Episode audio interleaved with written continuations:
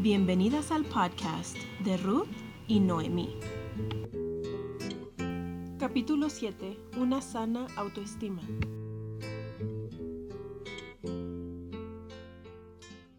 Hola, hola, bienvenidas al podcast de Ruth y Noemí, donde platicamos y aprendemos entre la sociedad de socorro y mujeres jóvenes. Nuestro propósito es ayudar a las mujeres jóvenes a hacer una transición a la sociedad de socorro mucho más agradable y poder conocernos las unas entre las otras. Mi nombre es Senji, yo voy a ser su amiga en este podcast. En este nuestro séptimo capítulo del, del podcast de Rutino a mí, tenemos a una invitada muy especial. Eh, esta hermana, ella se graduó de UTEP, ella tiene un, un Bachelor of Science en Psicología, que yo amo la psicología, entonces estoy muy emocionada por este capítulo y por lo, todo lo que ella nos va a enseñar el día de hoy. Ella eh, estudió psicología, como les digo, y también estudió un año y medio de hipnosis ericksonian y tiene desde el 2015 que está practicando como terapeuta. Y ella está aquí para ayudarnos y para enseñarnos un poco de cómo tener un buen autoestima. Entonces quisiera pasarle el tiempo a la hermana Marta Chávez. Ah, pues muchas gracias. Buenas tardes. Me da mucho gusto verlas y compartir unos minutos con ustedes. El tema, como mencionaste, es acerca de la autoestima. Y hay tanto que decir acerca de este tema, pero en verdad no tenemos el tiempo para hablar este, de todo lo que eh, incumbe la autoestima. Así que he escogido lo básico este, de, dónde viene, para qué nos sirve y a dónde va. Y pues vamos a empezar. La, la autoestima es una evaluación que yo me hago a mí misma. Y es en cuanto a quién quisiera ser yo. Cosa que ustedes también se hacen a sí mismas, aunque ustedes no están conscientes de ello. Y lo hacen porque no solo quieren sobrevivir, quieren ser felices. Así que en sus subconscientes existe esta otra ustedes. ¿Sí? Ojalá me esté explicando. Es esa otra yo ideal que ustedes se han formado en su subconsciente, uh, que sienten que necesitan llegar a ser para poder lograr la verdadera felicidad. Pero ¿cómo se evalúan ustedes a ustedes mismas y por qué lo hacen? Bueno, este, como dije, todas tenemos dos yo. Una es la que sentimos que somos y la otra es la que quisiéramos ser. Me voy a poner como ejemplo. Viéndome bien, uh, estudiándome, veo que soy ambivertida. Esto significa que a mí me encanta estar donde hay mucha gente, me gusta platicar, bailar, pasarla bien por un rato, pero después necesito estar sola y necesito este espacio para mí misma para poder recargar mis, mis energías. Ustedes han oído de, de los otros tipos también, hay las extrovertidas y hay las introvertidas, pues yo soy ambivertidas, tengo un poco de las dos cosas. Cuando yo tenía como 14 años, este, recuerdo que hablaba mucho y hablaba muy fuerte. Creo que me gustaba llamar la atención. Como toda jovencita de 14 años era pues algo inmadura. El caso es que recuerdo haber visto por primera vez a, ustedes recordarán a la actriz Marilyn Monroe, y la verdad es que me impactó. Y me impactó tanto que después decidí que yo quería parecerme mejor más a ella y recuerdo que una de las cosas que hice fue dejar de hablar tan alto, de gritar tanto cuando hablaba, porque pues ahora mi yo ideal era una Marta que hablaba con una voz más, más suave, más femenina, más agradable de escuchar.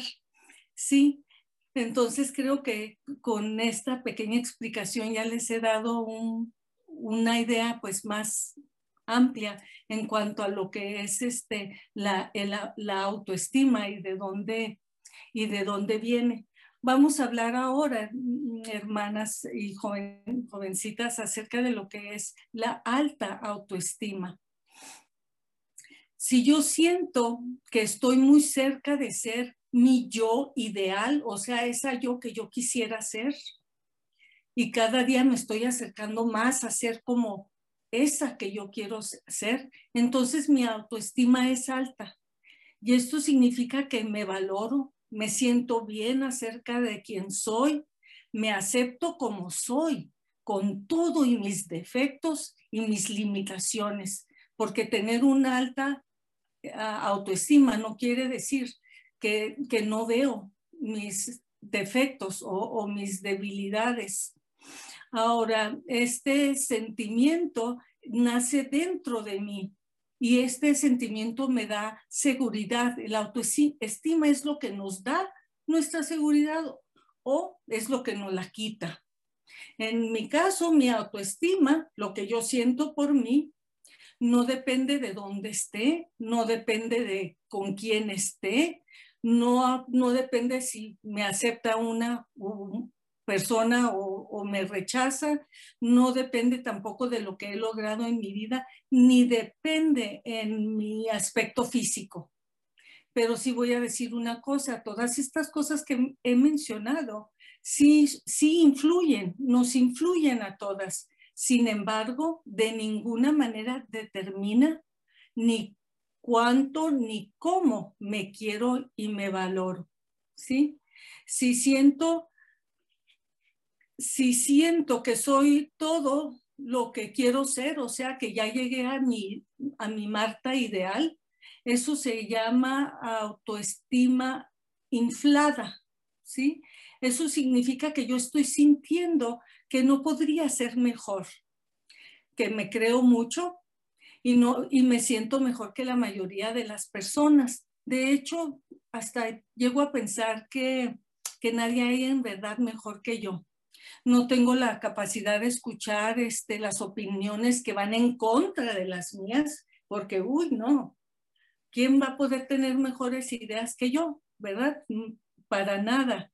Entonces, este, creo tener siempre la razón y realmente no creo que me equivoque nunca.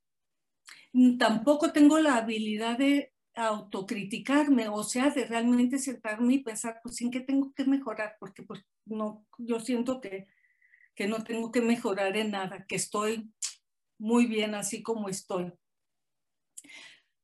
Desafortunadamente, cuando una persona tiene, o bueno, estoy hablando de mí, si yo tengo una autoestima inflada, tampoco puedo este, aprender de mis errores porque pues no lo sé aceptar. Y por lo mismo, cuando algo me sale mal o me va mal con alguna persona, siempre si algo salió mal, alguien más tiene la culpa, algo fue lo algo más pasó, no la tengo la culpa yo y si me fue mal con alguna persona, esa persona tiene la culpa porque yo jamás tengo la yo jamás tengo la culpa. Es muy triste porque no puedo eh, las porque yo no puedo aprender pues de mis de, de las cosas que me pasan, de las cosas tristes, de los conflictos, yo no, yo no puedo aprender. Otra cosa de una de, mía, si tengo yo la, la el autoestima inflada, es que para mí todo es este, competencia y estoy en competencia con todo mundo. Ahora, con las personas que me rodean, necesito que me admiren. Si siento que no me admiran, que me llevan un poco la contraria o que no aceptan muy bien lo que yo les digo, cuidado, porque ya las ya voy a ser fea con ellas, ¿sí? Las voy a voy a ser un poco agresiva. Voy a ser un poco agresiva con ellas. Este, mi felicidad está ligada completamente al éxito que logro y, mi, y la seguridad que tengo en, lo, en, en, las cosas que yo digo y como las digo es exagerada. O sea, eh, yo no puedo estar equivocada. Yo estoy segura de todo lo que hago y de todo lo que diga y yo nunca me cuestiono. Yo te cuestiono a ti, pero yo a mí nunca me cuestiono mi tengo una profunda necesidad de, de, ser aceptada y de ser más que nada admirada. Ahora, si alguien de fuera me podría decir, ay, caray, la hermana Chávez se me hace que es narcisista. Y saben una cosa, la autoestima inflada podría decirse que está en el borde de padecer una, un trastorno mental que se llama trastorno de personalidad narcisista. Una persona que realmente sí es narcisista tiene una profunda necesidad eh, de admiración. Sus relaciones con la gente generalmente terminan en conflictos o hay mucho conflicto ahí por la misma manera de ser de, del, del narcisista. Eh, no tienen empatía, quiere decir que no les duele el dolor de la demás gente ni sus situaciones. Y para una persona narcisista lo más importante es, es sí mismo. Bueno, entonces esa es la segunda, eh, el segundo tipo de ah, autoestima que, que, he mencionado.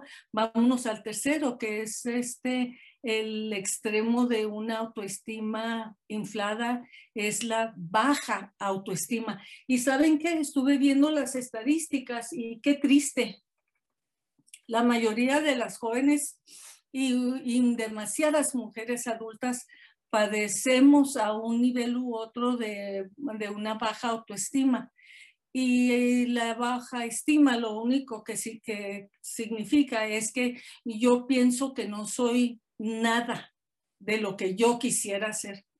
Yo veo la Marta ideal y digo, mm, ¿cuándo voy a ser como quisiera ser? No soy para nada así. Entonces, voy a dar un ejemplo yo veo a las mujeres altas y me siento chaparrita y la verdad es que pues sí estoy. Y si pienso que solo las mujeres altas son bonitas, entonces la evaluación que yo me hago es que no soy bonita porque no estoy alta.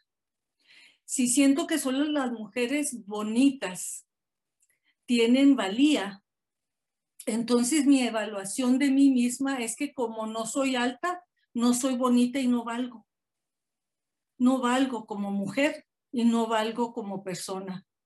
En resumen, si, si sufro de baja autoestima, no me valoro a mí misma, no confío en mis posibilidades. Y esto es muy triste, porque si no confío en mis posibilidades, realmente voy a lograr muy poco en la vida. Siento inseguridad en casi todas las situaciones.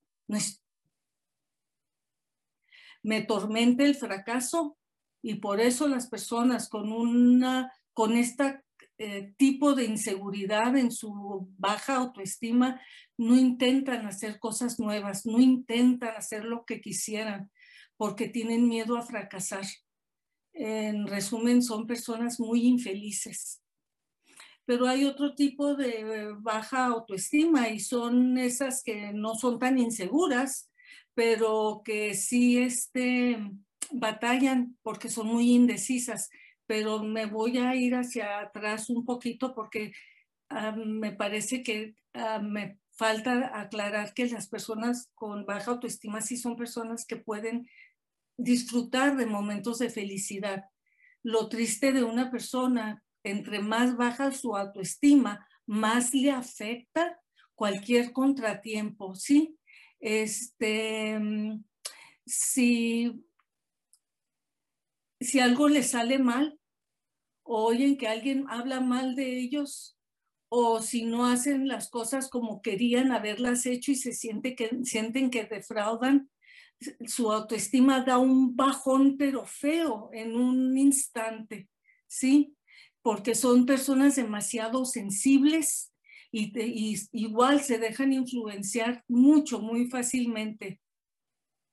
Generalmente en lugar de mejorar, de mejorar las personas que padecen de muy baja autoestima y que aparte de, de tener baja su autoestima, también son muy inseguras, tienen esta tendencia y tenemos que ver si la tenemos porque es un indicador de cómo anda nuestra autoestima. Me gusta mucho algo que dijo el Papa Francisco, ah, porque habló de esto y se me hizo que estaba muy, muy acertado. Él dijo, tener la necesidad de hablar mal de alguien indica una autoestima baja. Esto quiere decir que la persona se dice aquí o aquí, me siento tan por debajo de las personas que en lugar de yo elevarme, prefiero rebajarlos a ellos, ¿sí? Y de esto nos tenemos que cuidar mucho. Ahora, como dije, hay otras personas que tienen baja su autoestima, pero estas personas no, no, son tan inseguras, más bien como había mencionado, su problema es que son sumamente indecisas. De esto es de lo que más sabemos, porque yo creo que yo me tengo que contar allí a veces un poco. Cuando empiezo a batallar mucho para tomar una decisión, digo, ay Marta, ¿qué pasó con esa seguridad? ¿Sí? Entonces, cuando nos pasa que no podemos tomar decisiones, es porque confiamos muy poco en nosotras mismas y nos menospreciamos, ¿verdad? Tenemos a veces tanto temor de cometer errores que siempre estamos pensando que no estamos a la altura de una circunstancia que vaya a exigir mucho de nosotros. Pero la buena noticia este, es que la autoestima baja, igual que la autoestima inflada, en realidad son percepciones falsas de, de, nosotros mismos. O sea, la persona que de autoestima inflada, o sea, aquella que se cree mucho, se siente Wonder Woman, pues la verdad es que no lo es, ¿verdad? Pobre, todo el mundo lo ve menos esa persona y la persona que tiene la autoestima baja, que se siente que no, pues, que no tiene nada que ofrecer, en verdad sí lo tiene. Recordemos de dónde venimos, ¿verdad? Hablamos mucho de nuestro linaje divino. Entonces, claro que todas tenemos que, tenemos algo que ofrecer y tenemos un valor muy grande. Lo que pasa es que no nos vemos con claridad y es lo que tenemos que hacer. Y ese es mi resumen en cuanto a la autoestima. Espero que hayan aprendido algo y que les, que les sea de provecho. Sanchi. Sí, muchísimas gracias, hermana Marta. Sí, me encantó. Es muy cierto este, todo lo que habla y muchas gracias por compartir con nosotros. Entonces ahora, si nos lo permite, este, tenemos varias de las hermanas y muchas de las mujeres jóvenes que les gustaría hacer algunas preguntas para usted, si tiene usted el tiempo para contestárnoslas. Claro que sí. Muchas gracias. Entonces, ahora quisiera pasarle el tiempo a Dorothy, que ella tiene nuestra primera pregunta para el día de hoy. Hola, mi nombre es Dorothy, yo tengo 18 años y es mi último año en Socorro High School y mi pregunta es, ¿cómo puedo saber si mi autoestima es alta o baja? Bueno, yo creo que, ah, que ya sabes, ¿verdad? Con todo lo que dije. este, pero mira, si te quedó alguna duda, puedes meterte al internet. Qué padre, estamos en la era de, de la información. Hay muchos eh, en internet, muchos sitios donde te ofrecen eh, cuestionarios que tú, que tú contestas y te responden de estar así o así tu autoestima. Pero yo me imagino que hasta por verte estás muy chula, que andas muy bien en ese departamento. ¿Eh? Pero te repito, si quieres saber más, entra a internet.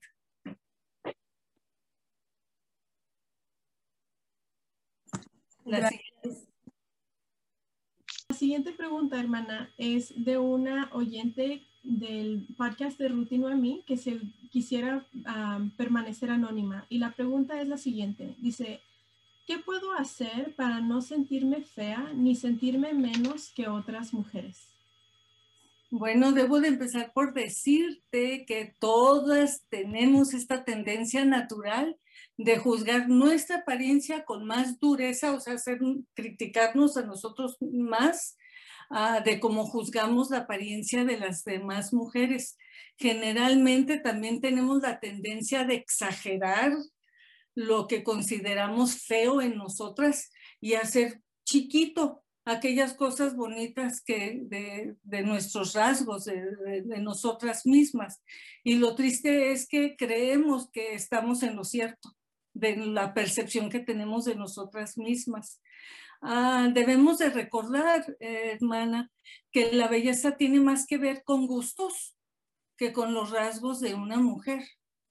Todos tenemos diferentes gustos en cuanto a la belleza, pero dos cosas son ciertas.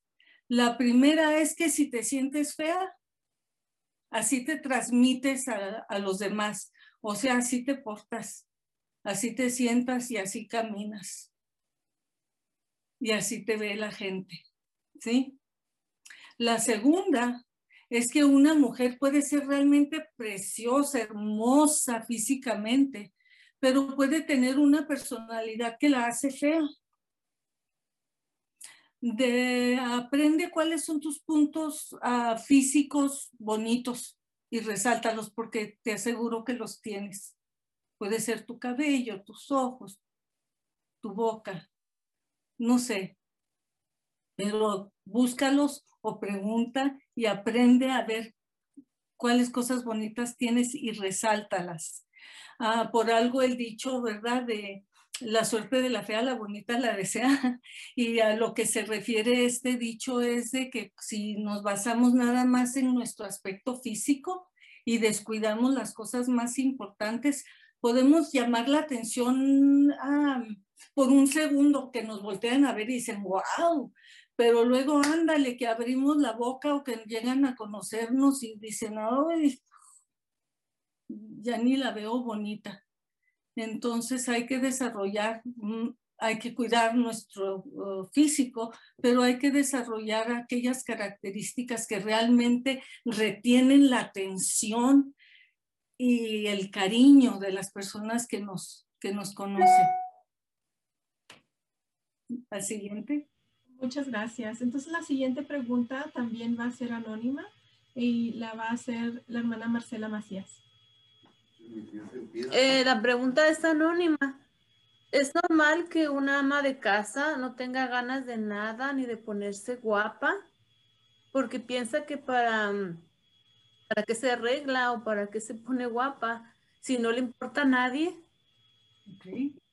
Bueno, Ah, si al pensar en la palabra normal, hermana, a la que hizo la pregunta se refiere a sano, la respuesta es no, no es sano.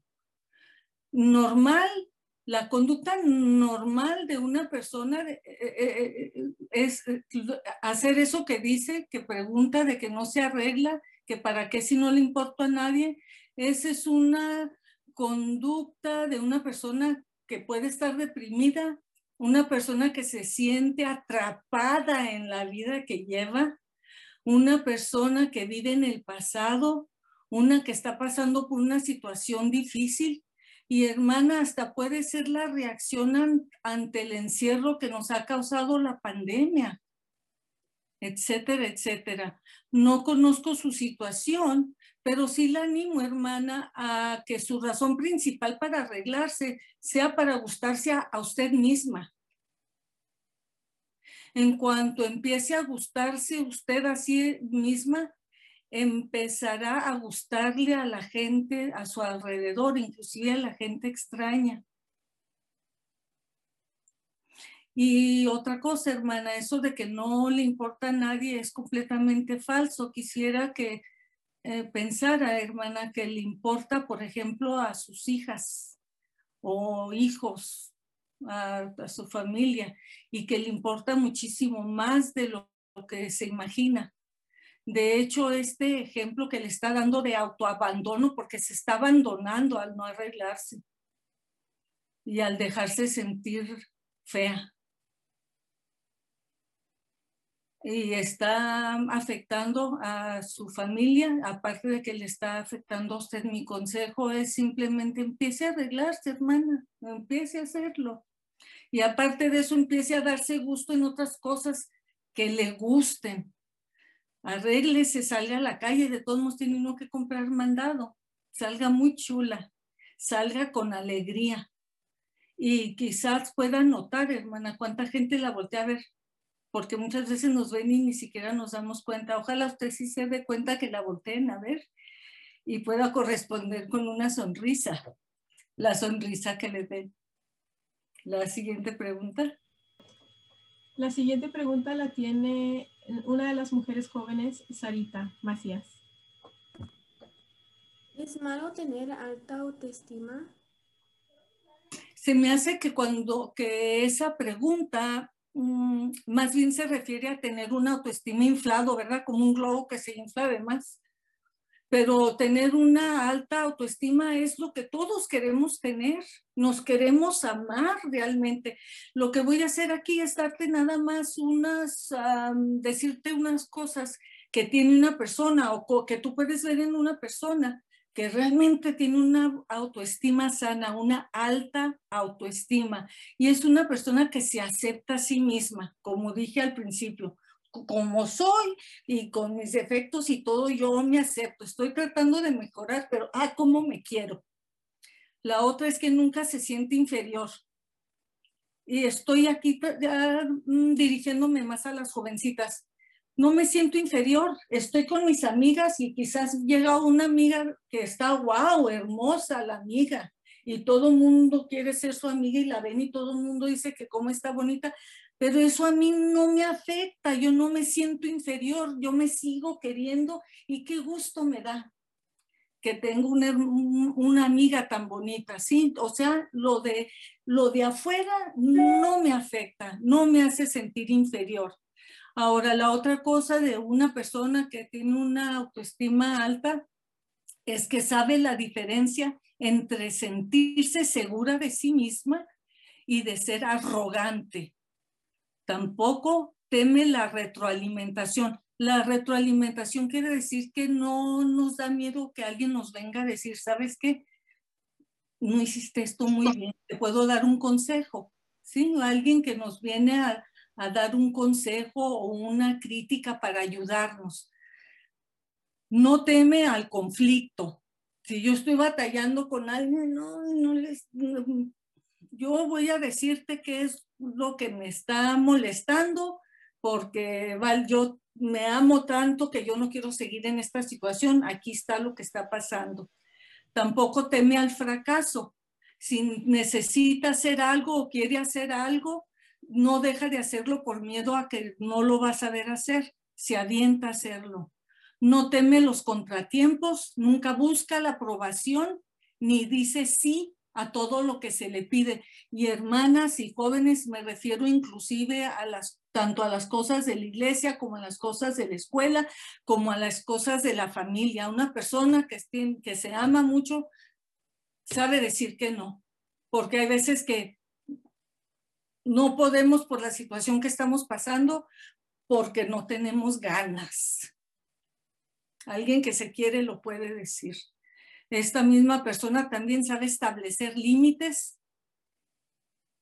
Es directa sin ser mandona. No es esclava de la perfección y es capaz de decir lo que quiere sin andar con rodeos. La siguiente pregunta. Muchas gracias, hermana. La siguiente pregunta es también de alguien que quisiera permanecer anónima. La pregunta es, si te piden hacer algo y por equivocación lo haces mal y la persona se molesta y te grita de cosas, eh, eso baja mucho el autoestima. ¿Qué podría hacer uno? ¿Quedarte callada o pedir disculpas y que tratarás de hacer ah, mejor para la próxima? ¿Qué sugiere usted? Bueno, no me dice con quién fue el altercado, así que voy a dar cuatro respuestas. Si sucedió con tu jefe en el trabajo, pídele una junta en privado, pero nunca le contestes, mucho menos le vayas a levantar la voz. Explícale sin perder la calma y compostura qué fue lo que pasó, pero siempre con prudencia. Hay que decir todo lo que se tiene que decir. Si cometiste un error, acéptalo sin ninguna justificación ofrece una solución y se acabó. Te retiras con la cabeza muy en alto porque todos cometemos errores. En el caso de que esto haya sucedido mientras estás sirviendo en un llamamiento, mi consejo es que pidas tu relevo lo antes posible, porque estás tratando con un o una líder que es tóxica para tu espiritualidad y para tu bienestar psicológico. Punto. Si esto sucedió con un hijo o hija adolescente, aquí sí cambian un poco las cosas. Hay que aprender a permanecer calmada. Ay, disculpe, hermana. Aunque es mucho, muy difícil y a veces eh, le puede parecer que es algo imposible, porque sí es muy difícil permanecer este, callados cuando nuestros hijos son groseros con nosotros, pero al principio nada más va a parecer eh, imposible, pero entre más lo practica uno, ah, lo, lo, puede uno lograr. Lo que tiene uno que aprender en este caso es que en el momento de que las emociones están alteradas, no es posible enseñarle a un hijo, menos a un adolescente, a ser respetuoso. Bueno, ni a un niño tampoco. No, no se puede. Lo que debemos hacer es no permitir que nos involucren en sus groserías. Y a lo que me refiero es que les decimos algo, pasa algo y nos hacen así. O o hablan entre dientes y nos, insultan o nos, o nos dicen algo. Y este, no involucrarnos en sus groserías quiere decir que sí, sí nos quedamos parados escuchando y viendo lo que nos están diciendo. Pero saben una cosa, lo mejor que pueden hacer es después de que ya ah, dejan de hablar o dejarlos, dar la vuelta y retirarnos sin decir una sola palabra. Y voy a, referirme a, nuestros hijos como si fuesen, eh, como si fuese una joven. Y voy a decir que ella sabe que está mal. Nuestras hijas saben que están mal cuando nos tratan de esa manera. Este, pues lo que nosotros como adultos maduros tenemos que hacer es darles el espacio y otorgarles la dignidad de aprender a superar los sentimientos difíciles. No tenemos por qué contestarles, eh, insultarlos, humillarlos, este, o hacernos la víctima, hacer un dramota. Nada de eso va a ayudar, ¿sí? Lo que tenemos que hacer es lo que acabo de decir. Ya cuando estemos calmadas, ¿verdad? Nosotros y nuestros hijos, entonces ya podemos este, hablar de nuestras quejas. A ver, dime cuáles quejas tienes de mí y luego yo te digo cuáles quejas tengo de ti. Y si hubo una conducta o pasó algo que requiere disciplina, que la disciplina siempre sea la medida de la ofensa, ¿sí? Este, Ahora, si esto pasó con el esposo, este, ay, hermanas, pues depende, es que aquí depende en verdad qué es lo que está pasando, pero así a grandes rasgos, debe un, debes de empezar por examinar cómo lo tratas tú a él también. Ah, debes de dejar cualquier conducta de apego hacia el esposo y quiere decir que siempre nos portamos como que él es la vida o el, el oxígeno que respiramos y ay, ay, él es nada que ver. Por eso a veces la gente nos trata mal porque no actuamos como personas de valor, no, no, no nos valoramos. Entonces lo que tenemos que hacer o podemos hacer es escribirle una nota o si no hablarle con calma, ¿sí? Y expresarle cómo nos hace sentir cuando nos trata de esa manera. Tenemos que ponerle límites y decirle tú, esto no es correcto, me hace sentir así, no voy a tolerar que me trates así, la siguiente vez que lo hagas, voy a hacer esto, esto y esto y hacerlo. Y si vuelve a suceder y están aún en alguna actividad de la capilla y están llenos de los demás miembros, y si alguien, y si tu pareja te falta al respeto, lo único que tienes que hacer es ponerte de pie y decirle, no me estás tratando este, bien y no lo voy a tolerar. Dar la media vuelta sin hacer circo, maroma y teatro, sin nada de drama y te alejas porque una mujer que sabe lo que vale tiene las agallas para afrontar un maltrato con dignidad. La siguiente pregunta. Nuestra siguiente pregunta la tiene nuestra presidenta de la Sociedad de Socorro, Miriam Vázquez. Gracias. Ah, mi pregunta es, ¿cuáles son algunas técnicas para subir el autoestima? ¿Y el hipnotismo, por ejemplo, se puede usar como alternativa? Ok. Bueno, te voy a compartir cuatro técnicas. La primera es que identifiques tus competencias y las desarrolles. ¿Qué es una competencia? quiere decir que es algo que, te, que tú que sabes que lo puedes hacer bien. Esa es una competencia. Y si sabes que eres buena como para dibujar, pues desarrollalo. Estudia cómo se, las técnicas del dibujo o si sabes cocinar, si eres tienes buen sazón, uy, qué padre. Estudia cocina, este eh, cuando uno es bueno para hacer algo, eso nos sube la autoestima así como no la baja, que nos digan que no, no sabemos hacer X cosa bien. La otra cosa que podemos hacer es aprender a aceptar elogios cuando nos dicen, ay, qué bonita te ves, o qué bonita estás, o qué bonita voz tienes, o qué bonito te salió esto, decir gracias. Aceptarlo de todo corazón, porque es verdad, nos salió bien, nos vemos bonitas o tenemos bonita voz o lo que sea. ¿Sí? Lo otro es que dejemos de criticarnos y que empecemos a practicar la autocompasión. Y eso quiere decir que si hacemos algo que no debemos hacer, cometemos errores, este, algo nos salió mal, no nos estemos matando por eso. Seamos compasivas con nosotras mismas.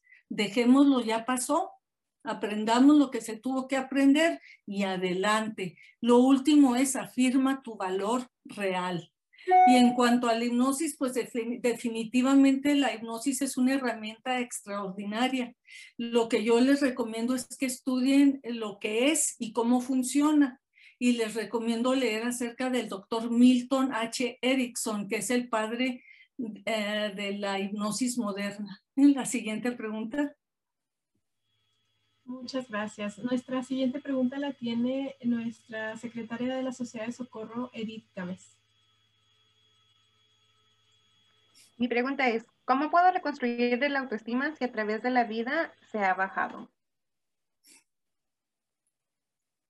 Para eso, para contestar esa pregunta, se necesitaría saber por qué bajó la autoestima. ¿Sí? Pero con lo que hemos hablado, yo creo que ver qué es quien quisiera ser. ¿Por qué no soy la, mi yo ideal? Mi yo ideal es una mujer que ha triunfado en este, que triunfa en esto que le gustaría hacer o que es de esta manera o que y serlo, hacer lo que se pueda hacer para llegar.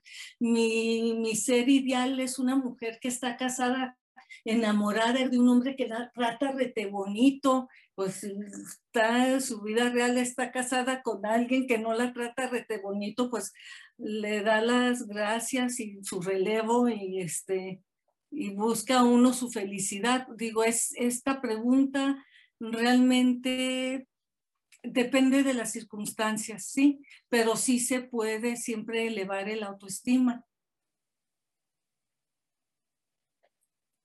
Muchas gracias. De nada. Eh, ¿Había ya una última pregunta o dos? Creo. hay otra pregunta, la tiene nuestra hermana de la Sociedad de Socorro, eh, Gaby Yochida. Adelante. La pregunta es, ¿cómo puedo desarrollar mis dones y mis talentos? Bueno, eso que te sale bien, que no batallas para desempeñar y que te han elogiado tantas veces, ¿es un talento o es un don? ¿Verdad? La manera eh, es también algo que, que te gusta mucho hacer, que te interesa y generalmente estás buscando información. Eso que día con día vas haciendo mejor, eso es un, eso es un don o un talento y la manera de, desarrollarlo es la práctica y, e ir logrando la experiencia. ¿Sí? Es, creo que pues es así de sencillo, no claudicar, seguir siempre adelante hasta tratar de buscar la excelencia, porque eso es aparte de lo que se nos enseña, ¿no? Buscar la excelencia en todo lo que hacemos. Y qué padre es poderlo hacer en aquellas cosas que ya de por sí nos gustan. La otra pregunta está ligada a esa es, ¿cómo puedo desarrollar mis talentos sin sentir que estoy compitiendo con alguien?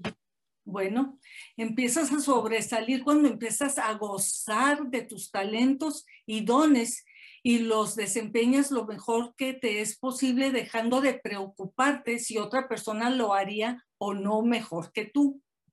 Cuando no sientes el estrés de ser la mejor, en cuanto a tu creatividad, se desborda sin inhibiciones. Para lograr esto debes dejar de sentir que estás compitiendo con alguien. Solo cuando deja de importarte ser mejor que otra persona en esto o en aquello, o cuando te deja de importar si la gente piensa que otra u otras personas hacen mejor esto o aquello que tú, es cuando realmente eres libre para desarrollar tus dones y talentos. Entonces, primero lo que hay que hacer, la clave está en tú misma deja de compararte con otras personas y que te deje de importar si otros ah, comparan tus dones y talentos con los de alguien más. Desempeña tus dones y talentos con gusto, con el deseo de dar y de la mejor manera posible para ti. Siempre habrá quienes hagan las cosas mejor que uno es la verdad. Y siempre van a haber personas que no las hacen tan bien como nosotros. La verdad, la cosa es que cada quien está en diferente nivel de logro y todas podemos lograr la excelencia, cada quien a su propio tiempo. Muchas gracias, hermana. Ahora quisiera pasarle el tiempo un poquito a nuestra presidenta de la Sociedad de Socorro. Miriam, ¿tienes algunas palabras para nosotras? Pues nada más quiero agradecer mucho a la hermana Chávez por haberse tomado el tiempo de enseñarnos, de compartir su conocimiento, de darnos palabras de aliento y técnicas que podemos aplicar. Eh, muchas gracias a todas ustedes que se conectaron. Muchas gracias, Senji, por hacer este podcast para nosotras. Y les invitamos, hermanas y muchachas, a que pongan en práctica lo que hoy se, se nos compartió. Eh, es muy importante a que nosotros estemos muy conscientes de nuestro valor. Somos muy bendecidas como hijas de Dios y tenemos nosotras que representar a esas bellas damas que el Señor nos, nos ha hecho, ¿verdad? Nos ha creado. Somos creación perfecta de Él. Y estoy muy agradecida, hermana Chávez, gracias por haberse tomado el tiempo eh, de habernos compartido. Es usted una, una dama muy bella por dentro y por fuera y muchas gracias, por haber estado con nosotros. Gracias. Y ahora le voy a pasar el tiempo a Senji. Pues de nuevo quisiera extenderle las gracias, hermana. Eh, ha sido un placer este, poder escuchar toda la información que nos acaba de dar sobre la autoestima me fascina todo lo de la psicología, todo lo que usted, yo lo absorbo, me encantó. Muchas gracias. Yo sé que a nuestras jóvenes les va a beneficiar mucho y también a, todas las hermanas de la Sociedad de Socorro. Entonces, infinitamente estamos agradecidas con su tiempo y por haberse aceptado ser nuestra invitada especial el día de hoy. Muchas gracias, mucho gusto, fue un placer. Gracias, hermana. Entonces, pues eso ha sido todo por hoy. Este ha sido nuestro séptimo capítulo del podcast de Ruth y Noemí, donde aprendimos el día de hoy sobre la autoestima y cómo tener un sano autoestima. Eh, espero les haya gustado y muchachas, recuerden siempre que la sociedad de socorro las ama y se preocupa por ustedes y sigan siendo igual de bellas y virtuosas. Y voy a decir otra cosa que no he dicho en otros podcasts y quisiera invitar las jóvenes, uh, de las mujeres jóvenes, que si tienen algún tema que les interese o que quisiera que nosotros eh, desarrollemos en este podcast de Rutino de mí, se contacten o se comuniquen conmigo. Y ya les he enviado mi número de teléfono en varias ocasiones, pero siempre en las invitaciones está mi número. Contáctenme, y podemos desarrollar cualquier tema que ustedes eh, les gustaría desarrollar. Entonces, eso es todo por hoy. Muchas gracias a todas. Bye bye. Adiós.